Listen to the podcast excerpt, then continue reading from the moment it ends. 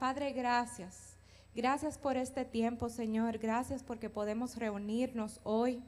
Señor, porque sabemos que tú tienes algo para decirnos en esta mañana. Y que como siempre decimos, tú eres amor. Eso es lo que tú eres, lo que reproduces, Señor. Y sin ti no tuviéramos la capacidad de amar de manera correcta.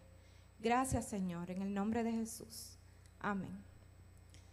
Bueno, pues yo brevemente quiero compartirles de amar bien y amar mal. Yo creo que nosotros todos hemos escuchado eso. ¿Cómo se ama bien? O una persona que ama mal, que ama demasiado. Ahora hay una moda de ponerle un apellido a, a la relación con este apellido y así uno sabe si es mal. Digamos, el amigo tóxico, la relación tóxica, la pareja tóxica, incluso la maternidad tóxica, que a veces se usa mucho de relajo y a veces en serio, porque aunque sabemos que el amor es algo maravilloso, que viene de Dios, que es Él que nos da esta capacidad de entregarnos por otra persona y recibir el amor de otra persona, hay muchísimas formas en que nosotros podemos tergiversar ese amor. El amor es tan tergiversable que uno puede amar de una manera fuera de compartimiento. Tiene su compartimiento, tiene su jerarquía. Por ejemplo, a Dios le amamos de una forma, de una forma que no podemos amar a nuestros hijos, ni podemos poner a nuestros hijos en este lugar que le toca a Dios y darle a nuestros hijos ese tipo de amor que le damos a Dios. No. Ni podemos darle el amor de nuestra pareja, este tipo de amor a nuestros amigos, a los conocidos. Podemos tener un amor a cosas incorrectas, como el amor al dinero, el amor excesivo al trabajo, sustituir en jerarquía el tipo de, sustituir, sustituir en jerarquía la prioridad que le estamos dando a cada cosa. Y como Dios fue que creó el amor, para todas estas cosas, y uno estar seguro de que lo está haciendo de la manera correcta, hay que volver al manual y volver a ver qué es lo que dice Dios acerca del amor, cómo funciona este asunto. En el mundo nosotros vamos a escuchar siempre que el amor es un sentimiento, un sentimiento fuerte. Pero en la Biblia nosotros vemos una y otra vez que el amor se parece más a una decisión. El amor es algo que no depende de cómo nos sentimos en este momento, sino es una decisión que nosotros tomamos de comportarnos de esta manera y buscar el bien de la otra persona con estas características. Dice en Primera de Corintios 13, el que ama tiene paciencia en todo, siempre es amable el que ama no es envidioso, ni se cree más que nadie. No es orgulloso, no es grosero ni egoísta. No se enoja por cualquier cosa. No se pasa la vida recordando lo malo que otros le han hecho. No aplaude a los malvados, sino que hablan con verdad. El que ama es capaz de aguantarlo todo, de creerlo todo, esperarlo todo y soportarlo todo. Entonces, ¿cómo debe ser el amor verdadero? El amor correcto debe ser paciente, debe ser bondadoso, ofrecer el bien con amabilidad y dulzura, no tener envidia, no alabarse en exceso ni estar lleno de orgullo creyéndose mejor que los demás, no es rudo, descortés, violento, grosero, no es egoísta, no se enoja fácilmente, no guarda rencor, no mantiene en su mente y en su corazón los errores pasados. Todo lo disculpa, perdona y no anda difundiendo las faltas de otra persona.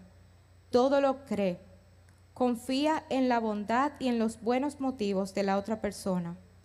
Todo lo espera, todo lo soporta, nunca se extingue, no termina, no tiene fin no se acaba. es eterno. Y el amor es tan importante que hay un versículo, bueno, más de un versículo, se repite más de una vez, que dice que toda la ley y todos los profetas se resumen en amor. Toda la ley, o sea, toda, toda la Biblia, todas las instrucciones que tenemos para hacer, todo se resume en amor. En amar a Dios y en amar a los otros como a nosotros mismos. Imagínense si esto implicara un sentimiento solamente. Toda la ley y todos los profetas que implicaran que es como tú te sientes respecto a Dios y a otras personas. Eso puede cambiar. El amor es una decisión, una determinación que tomamos. El amar a Dios sobre todas las cosas implica tener a Dios en nuestros corazones que Él y solo Él sea nuestra prioridad.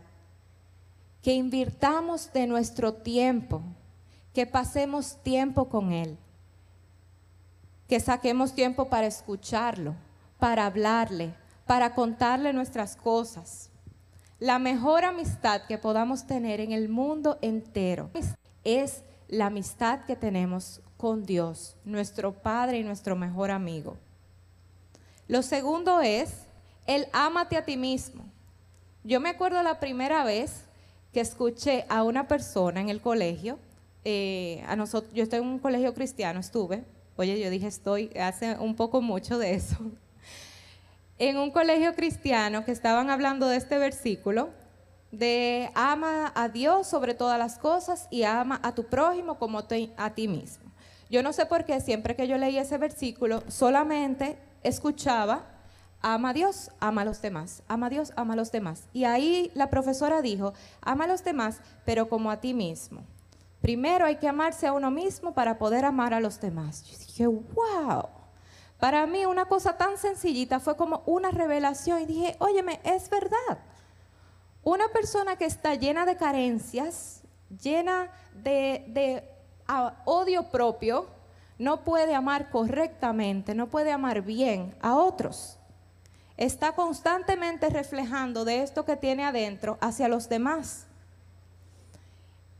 Yo no estoy hablando de este nuevo eh, tendencia, esta nueva trend del self-love y, eh, ¿cómo que dice? Amor propio. Amor propio, yo no sé si ustedes han escuchado esto en redes sociales, está muy popular, el amor propio.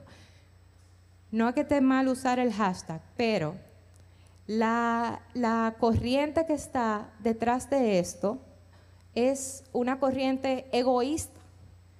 Es un que yo me amo como yo soy y, y listo. No hay nada que trabajar en mí. Lo he visto muy tristemente usado con gente con una obesidad increíble. Me amo a mí mismo, excelente. Puedes amarte, pero el que se ama se cuida. El que se ama come correctamente, come saludable, hace ejercicio. Eso no es amor.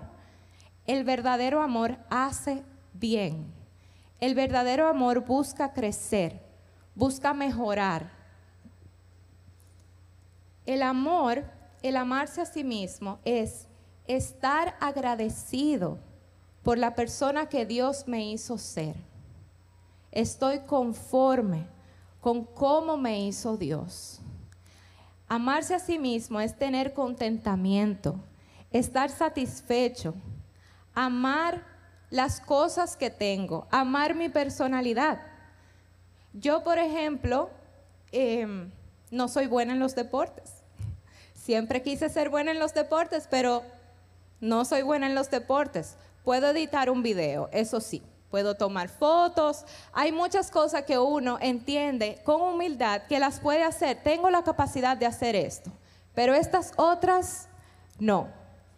Saber tus incapacidades, dedicarte tiempo, tener expectativas correctas de lo que puedes hacer y lo que no puedes hacer.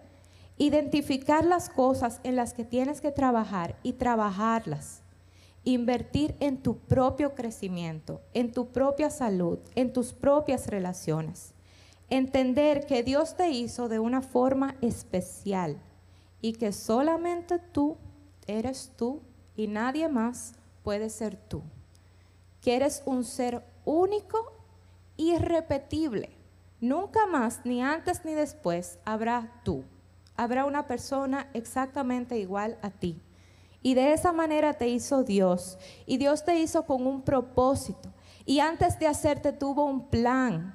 Y quiere cosas contigo. Y te ama. Y quiere pasar tiempo contigo. Y uno entender todas estas cosas. Uno puede amarse a uno mismo. Y saberse lo especial que es a los ojos de Dios y a los ojos de nosotros mismos. Por último, amar a los demás. Repito que toda la ley se resume en este precepto. Amarás a tu prójimo como a ti mismo. Imagínense eso, el no cometer adulterio, no cometer, eh, no matarás, no hablar mentira, eh, no robar, todas esas cosas no se hacen a una persona a quien uno ama. Por eso el Señor resume, si tú amas a otra persona, puede ignorar toda la otra ley, porque esto va a salir por default, eso va a salir de manera automática. El verdadero amor, el verdadero amor hace bien.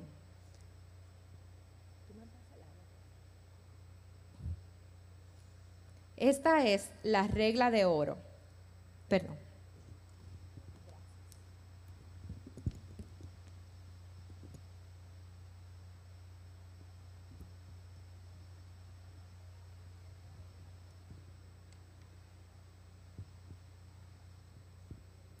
Nadie tiene más grande amor que dar la vida por sus amigos. El verdadero amor hace bien, que es un concepto muy sencillito que para mí en estos últimos días ha sido muy revelador. El verdadero amor hace bien. El verdadero amor quiere lo bueno para otra persona. El verdadero amor quiere lo mejor para otra persona. Y eh, yo he relajado últimamente porque yo estoy como ese estudiante de la, eh, de la serpiente y el elefante. ¿Ustedes saben ese cuento? Ok, no, lo voy a hacer cortico.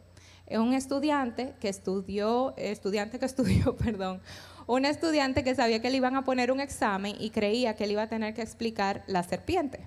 Entonces se pasó la semana entera estudiando la serpiente, la serpiente, la serpiente, la serpiente, la serpiente. Pues resulta que en el examen le salió el elefante. El, uy, y ahora. Dice, ok. Eh, bueno, el elefante es un animal grande, que tiene unas orejas grandes, tiene una trompa y tiene una cola que se parece a una serpiente. La serpiente, y por ahí entonces terminó de llenar su examen. A mí me pasa eso con el tema eh, me pasa eso con los temas, esto que se está moviendo ahora, que, la ideología de género, que el aborto, que eh, las personas eh, trans, que la tolerancia, que me pasa eso con este tipo de cosas, porque aunque como sociedad nosotros hemos crecido, como sociedad del mundo hemos crecido en, en la tolerancia, hemos crecido en el amor, Hemos crecido en, el tratar de aceptar a las personas como son, en, querer el bien para otra persona. Yo pienso que hemos, lo hemos puesto del otro lado a un punto que tampoco hace bien. Por ejemplo, ¿qué bien le hace a una persona que uno le diga sí, eh, aunque la ciencia dice que tú eres hombre, eh, tú eres mujer? y yo, y yo te voy a, y voy a decir que sí, que eh, te identificaron mal cuando tú naciste. O, a una persona que está obesa decirle sí, tu, cuerpo es eh, hermoso, bello, nada que trabajar, aunque uno sepa, negando la ciencia y todo eso, de que los riesgos de, ataque al corazón, de problemas renales, que todo eso, sí, no, tu cuerpo es hermoso, eh, así como es el verdadero amor hace bien. El verdadero amor no habla mentira. El verdadero amor quiere el bien superior de una persona. No, no, eh, no pasa la mano. Nosotros con nuestros hijos lo vemos de manera diaria. Rafael Andrés hace un escándalo cada noche porque no se quiere ir a acostar, pero yo sé que tiene que dormir. Y porque lo amo, le tengo una disciplina. Porque lo amo, lo mando a bañar. Porque lo amo, trato de que coma otra cosa que no sea eh, no saludable. Cuando uno ama de manera correcta, uno hace las cosas que quizás a la persona no le resulte tan agradable, pero lo hacemos porque lo amamos, porque lo amamos bien, lo amamos como Dios nos ama a nosotros, que es el mejor amor que nosotros podamos recibir jamás. Y cuando uno ve en la Biblia cómo nos ama Dios, cómo nos ama Dios. Yo saqué algunas, algunas cositas de cómo nos ama Dios. Dice, Dios mantiene una relación constante con nosotros. Él no se nos desaparece por tiempo. Dios nos lo dice. Desde pequeños estamos escuchando sus serenatas de amor. Todo este Cristo me ama, Cristo me ama, bien lo sé. Desde pequeño Él ha puesto en el corazón de algunas personas crear estas canciones para que desde niños podamos escuchar el amor de Dios. Él no cambia su amor dependiendo de nuestro comportamiento. Él no nos dice mentira para que nos sentamos bien. Nos regala cosas, le pedimos y nos responde pero no nos da todo lo que nos todo lo que le pedimos, no nos lo da. Si pedimos algo que no nos hace bien, no no nos da esa petición. Nos anima a tener amistades con otros. Nos dice que nos ama, se entrega por nosotros, nos ayuda a ser mejores, nos ayuda a crecer. Nos comparte, se goza cuando nosotros tenemos otras amistades. ¿Qué hacemos nosotros con las personas que amamos? ¿De qué manera nosotros invertimos nuestro tiempo con las personas que amamos? Le pido al Señor que nos ayude a amar de una manera correcta, que nos ayude a tratar de hacer que nuestro amor, nuestro tipo de amor, la manera en la que amamos nosotros se parezca cada vez más a la forma en la que nos ama Él. Dios les bendiga mucho.